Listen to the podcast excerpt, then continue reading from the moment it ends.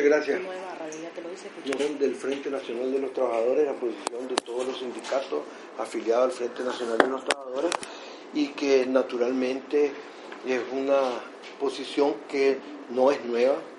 Nosotros le hemos venido sosteniendo desde que se inició un proceso, o que hicieron iniciar un proceso de privatización de la seguridad social.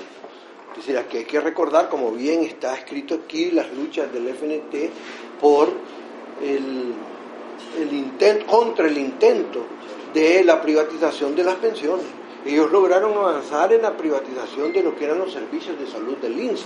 Sin embargo, el Frente Nacional de los Trabajadores y los trabajadores nos opusimos férreamente al proceso de privatización de las pensiones.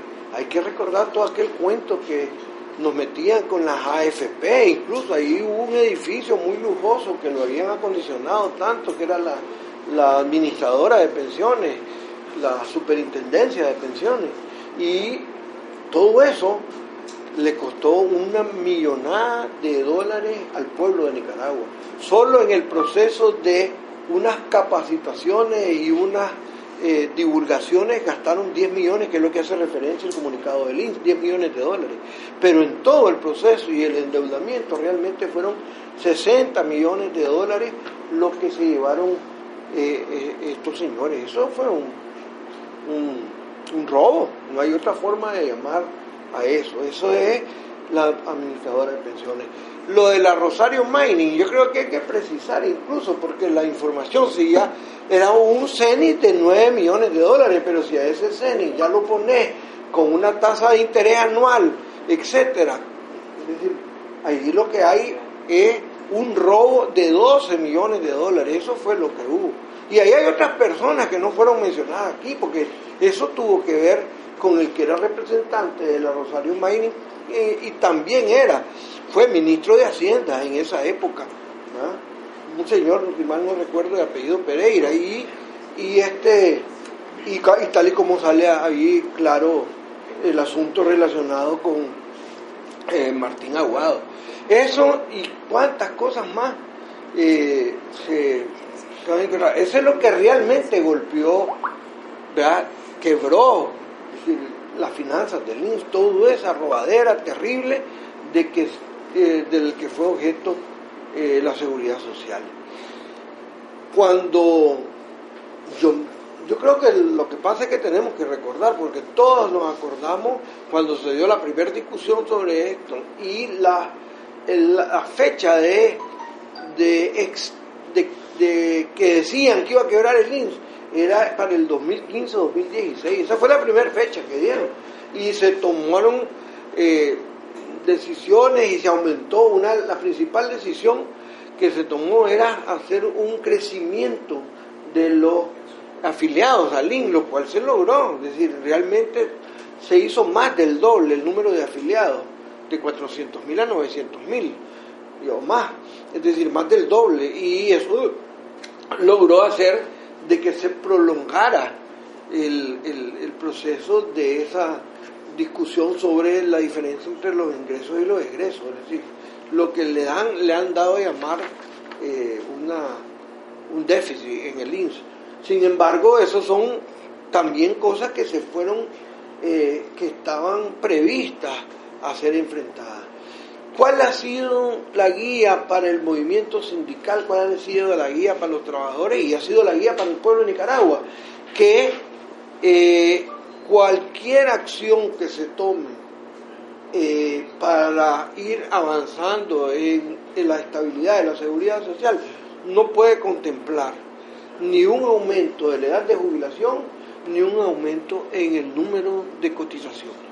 Eso es, y eso es lo que sale en el comunicado del INSS, sale en el comunicado eh, establecido por el gobierno de Nicaragua. No hay aumento de la edad de jubilación ni aumento en el número de, cotizaciones que hay que dar. Eso es lo más importante. Mm, sin embargo, ya ven, eh, uno de los casos más emblemáticos es el caso de las pensiones reducidas. Si aquí se volaron las pensiones reducidas. Y eso fue una lucha que llevaron adelante los, amigos de la tercera edad y el comandante Ortega con su eh, particular sensibilidad ante estos problemas orientó las pensiones reducidas. Y eso yo creí en ese momento, porque recuerdo que lo estudiamos en la Comisión de Salud, de que iban a llegar a 40 mil. Y ya traspasó esa la cantidad de gente con pensiones reducidas y eso debe de, de mantenerse, eso es así. Pero entonces hay que buscar otras opciones, que esas son las que se están buscando. Pero lo más importante es dejar claro, y lo más importante del comunicado del INS son dos cosas. Que no estén hablando ahora como que si no fueran los responsables, los que se robaron las finanzas del INS, los ladrones que se llevaron los reales del INS, muchos de ellos eh, ahora salen hablando en algunos que otros eh, periódicos. Y eso, dejar claro quiénes fueron los que quebraron el INS. Y aquí en este comunicado dice con nombre y apellido. Además, salen unos nombres aquí que da escalofrío, es decir, salen unas personas que si son capaces de robarle a una monjita, ¿cómo no le iban a robar a los trabajadores? Hay un señor que era presidente del Bagnes de apellido Chamorro Chamorro. Es decir, esa es la realidad. Entonces, aquí están clarito el comunicado. Y lo segundo, para el pueblo de Nicaragua, para los trabajadores y todo, lo más clarito es el comunicado deja establecido que la edad de jubilación y las semanas cotizadas necesarias para obtener una pensión en Nicaragua no están siendo cambiadas. Se buscarán otras alternativas para el financiamiento, lo que sea, pero no están siendo cambiadas. Y vamos a, a seguir apoyando este camino de estabilidad que eh, ha logrado el comandante Daniel. ¿Cómo quedan los trabajadores, doctor? Solamente para trasladarle a los trabajadores cómo deberían sentirse los trabajadores, la juventud, la gente que está por jubilarse también, ahora con esta, con esta ratificación de este compromiso Yo creo que todos debemos de estar tranquilos, pero es que, es que si no nos damos cuenta, hay gente que habla y no se da cuenta que ya está en otro país, este es otra Nicaragua.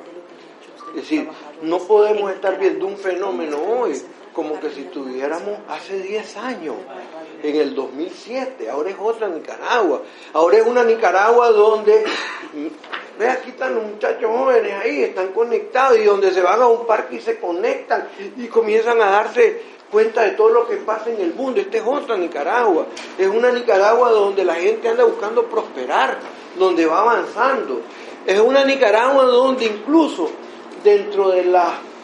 Eh, eh, afiliaciones del INS ya juega un papel importante los trabajadores por cuenta propia. Es decir, aquí es otro país.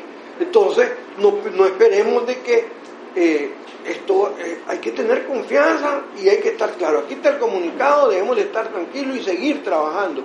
Porque en la medida que se aumente el empleo, en la medida de que los muchachos jóvenes tengan empleo, en esa medida son nuevos afiliados que entran frescos en el sentido de que entran nuevos con todo el tiempo a, continuar un, instituto, un sistema, un modelo solidario, un modelo de seguridad social solidario que es inagotable mientras vayamos haciendo el, crecimiento económico de nuestro país. Eso es lo que hay que estar claro. Bueno, gracias, compañero. Este, a las, a las 9 y 10.